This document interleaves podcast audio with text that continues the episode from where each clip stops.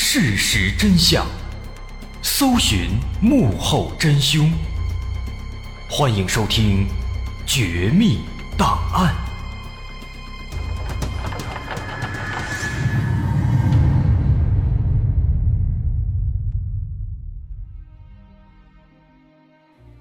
还原事实，探索真相。欢迎来到今天的《绝密档案》，我是大碗。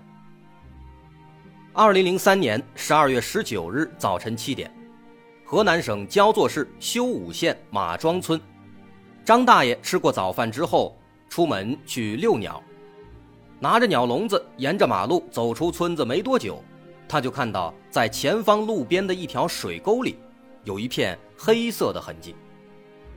这条水沟其实已经干了，里面没有水，长满了杂草，那片黑色的痕迹很明显。是燃烧留下的。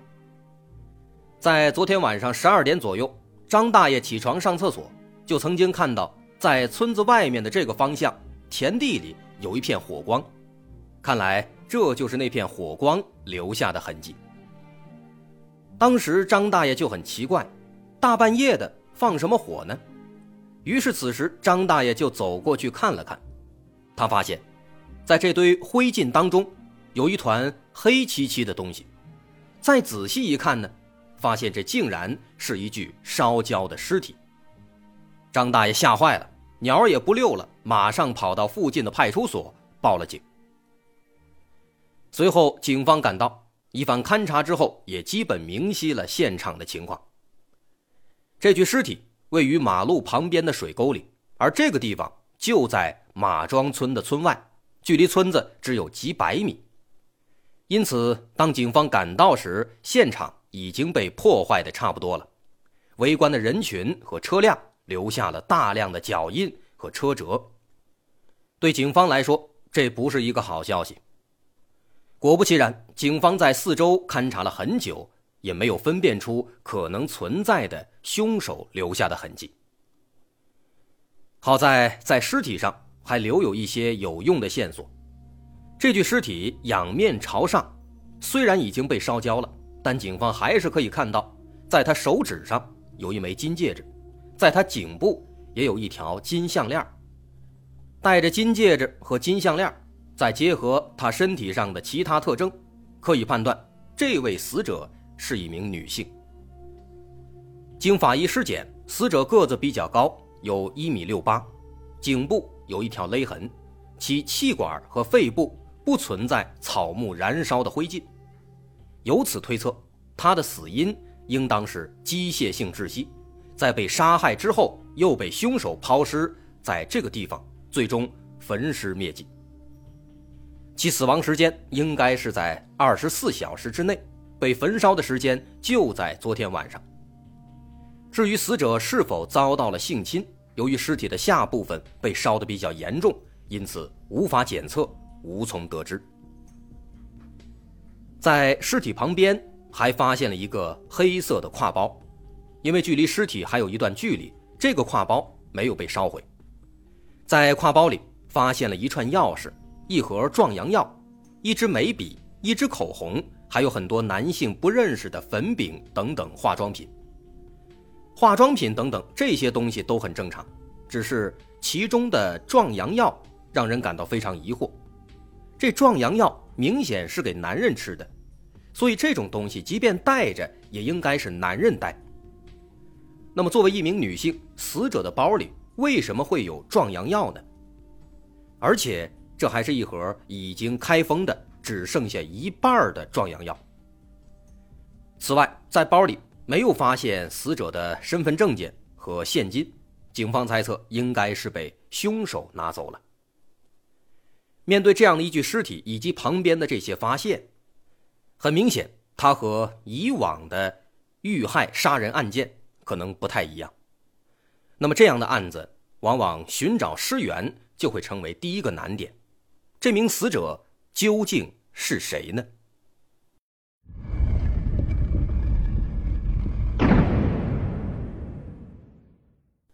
面对这具无名女尸，警方首先梳理了近期在当地发生的人员失踪案件。也许这名死者会是其中之一呢？但遗憾的是，调查过后发现，近期在周边乡镇没有人员失踪。对这个结果，警方其实也没有感到非常意外。毕竟，首先这名死者他的死亡时间比较短，有可能他就是昨天刚刚失踪，接着被遇害了。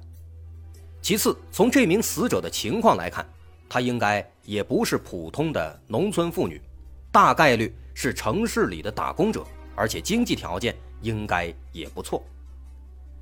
为什么这么说呢？我们联想一下当时的时代背景，两千零三年。那个时候啊，很多人的条件还非常非常一般呢，更不用说是在乡镇地区了。而这名死者呢，他戴着金项链、金戒指，而且一看这些首饰就是实打实的、挺贵重的东西。在包里还有很多的化妆品。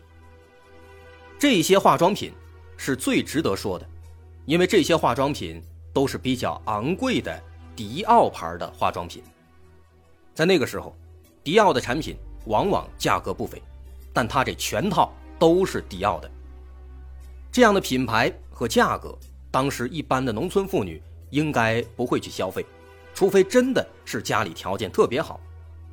所以，死者应该不是乡镇地区的，经济情况应该也是比较乐观的。在这个前提下，警方走出了周边的乡镇，来到了其所属的修武县和焦作市。查阅县里和市里的人员失踪案件，而这一次果然就有了收获了。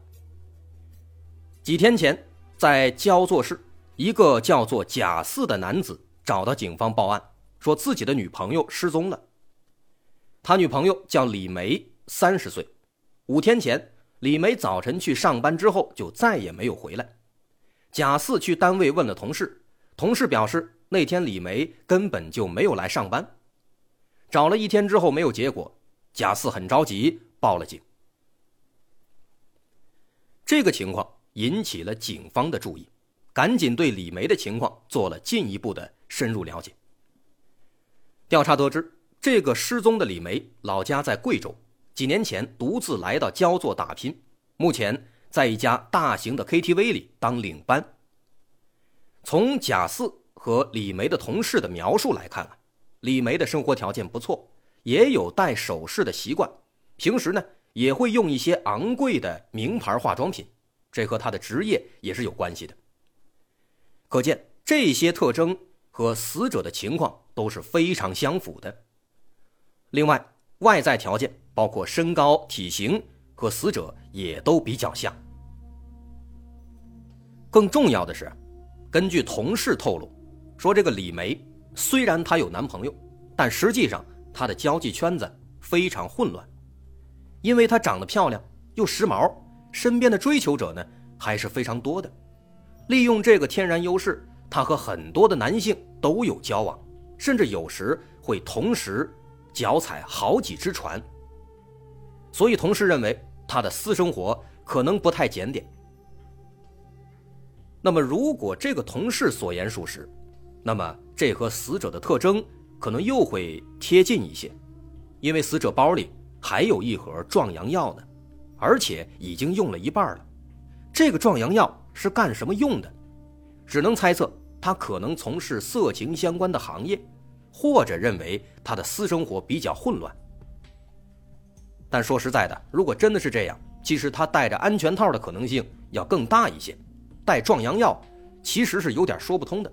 不过目前呢，也只能这样联想，去这样猜测了。所以，如果是真的，那么从这些特征来看的话，其实李梅他是全都符合的。为此，贾四去辨认了那具烧焦的尸体，刚刚看了一眼，他就一口咬定这就是自己的女朋友李梅，并且他表示他知道杀害李梅的到底是谁。这个情况让警方感到有些意外了。他知道是谁，看来这案子要破了。贾四说，杀害自己女朋友的是一个叫李广发的男人。这李广发是谁呢？这个人是贾四和李梅之间的第三者。在将近半年前，李广发在 KTV 里认识了李梅，他对李梅一见钟情，于是他就开始了不断的追求。李梅有男朋友，所以他是一直拒绝的，但是李广发呢也一直没有放弃，经常来找他，时不时的还会送一些小礼物，让李梅感到非常头疼。甚至有一次，李广发在李梅工作时去了 KTV，再次向李梅表白。当时周围有很多人，但李梅仍然把他拒绝了，甚至还当着那么多人的面说了一些难听的话。所以说，一定是李广发感觉自己丢了面子，由爱生恨，所以杀害了李梅。说白了，贾四认为这是第三者因情所杀。您别说，针对死者的情况呢，警方认为情杀的可能性啊，确实也是比较大的。何出此言啊？首先，之前提到，死者包里没有发现身份证件，其实这就有两种可能性：第一种，死者没带；第二种，带了被凶手销毁了。那凶手为什么要销毁呢？就是为了不让警方查清死者身份呢？为什么不让警方查清死者身份呢？一个是妨碍警方侦查，一个是防止警方查到自己。其次，死者的尸体被焚烧了，为什么？很简单，凶手想毁尸灭迹。那为什么要毁尸灭迹呢？理由和刚才一样，都是为了防止警方查清死者身份，防止查到自己。最后。在什么情况下凶手会出现这种担忧呢？只能说明凶手和死者有联系，那么情杀和仇杀的可能性就居多。而李梅虽然她的圈子比较乱，但是经过调查，其实她没有什么仇人，相反，情杀的可能性对她来说反倒是更高的。毕竟现在出了一个李广发呀，他们是一个三角形的情感关系。在这样的局面下，情杀的种子就被埋下了。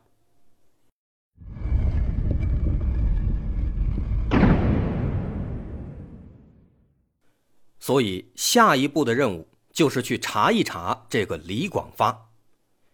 很快，警方查到李广发三十七岁，是焦作当地人，他是一家物业公司的园艺师，而他的同事表示，李广发。已经好几天没有来上班了。李梅死了，李广发也失踪了。由此看来，难道李广发真的就是凶手吗？为了了解更多的情况，警方又找到了李广发的父母。可是万万没想到啊，李广发的父母语出惊人。父母表示，李广发没有失踪，而是带着女朋友去四川旅游了。昨天才刚刚打了电话呢。再一问，这女朋友是谁呀？父母回答：女朋友叫做李梅。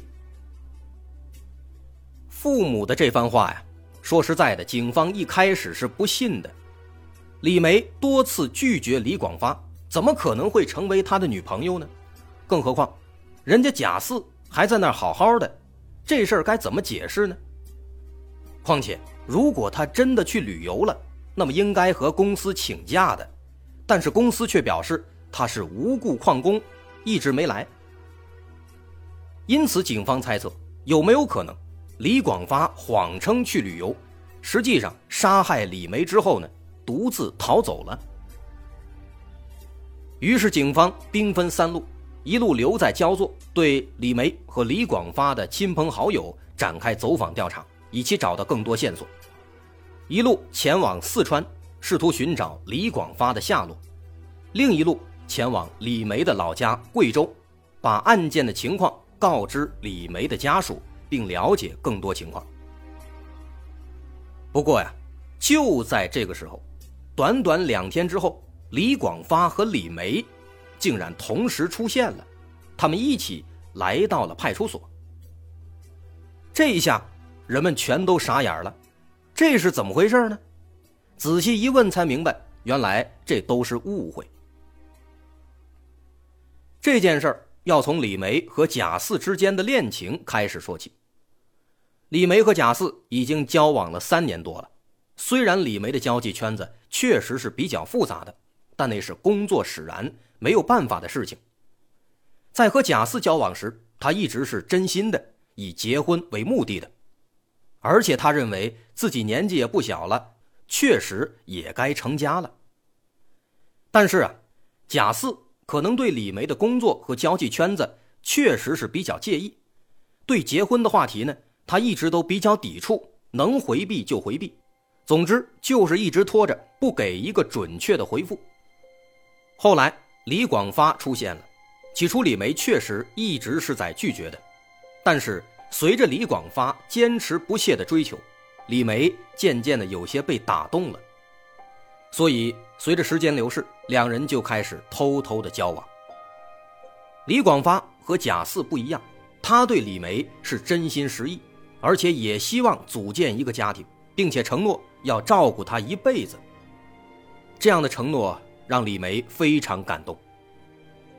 不过另一边，贾四得知李广发一直在纠缠李梅，他非常愤怒，希望李梅换一份工作，切断和李广发的联系。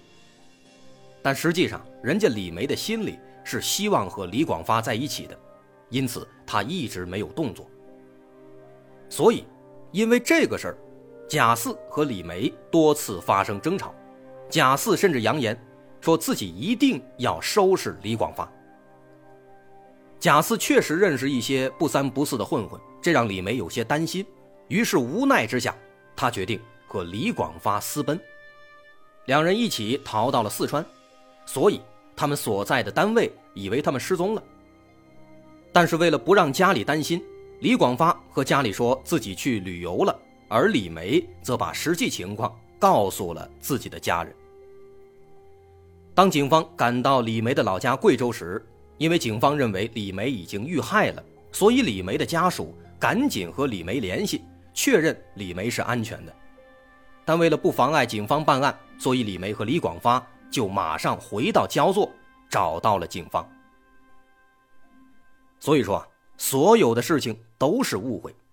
一开始，贾四之所以认为那具尸体就是李梅，因为李梅她的体貌特征确实和死者是非常相符的，再加上李梅和李广发私奔了，贾四不知情，在悲痛的情绪下，他认为真的是李广发求而不得，所以杀害了李梅，但实际上他不知道是他自己被戴了绿帽子。而尽管李梅的人际关系较为复杂。但实际上，人家的私生活方面确实没有太大问题。不过，他骑驴找马，脚踩两只船，这个做法的确就有一些绿茶了。所以说啊，绕了一圈，那具无名女尸根本不是李梅，而警方却在无意间帮助贾四看清了自己的感情问题，多多少少这也不是一件坏事。但是回到这起案子，那具无名女尸到底是谁呢？此时在现场发现了一个新玩意儿，引起了警方的注意。在尸体旁边的田地里，警方发现了两个乳白色的塑料桶的盖子，盖子上有非常浓烈的汽油味儿。由于味道浓烈，盖子看起来也比较新，因此警方推测这应该是凶手。所携带的汽油桶留下的盖子，那汽油当然就是为了焚烧尸体。但让警方想不通的是啊，发现了两枚盖子，说明凶手他带了两桶汽油，而焚烧一具尸体，一桶汽油肯定够了，他为什么要带两桶呢？至此，警方面临的疑点可以说越来越多了。这死者到底是谁？他为什么要带着一盒壮阳药呢？凶手为什么要带两桶汽油呢？种种这些问题似乎都在暗示这起案子非常不简单。的确，这是一起很复杂的案子，它的答案到底是什么？其中的种种疑点到底是怎么回事？我是大碗，稍后下节咱们揭晓答案。如果您喜欢，欢迎关注我的微信公众号，在微信搜索“大碗说故事”，点击关注即可。我是大碗，稍后下节咱们接着说。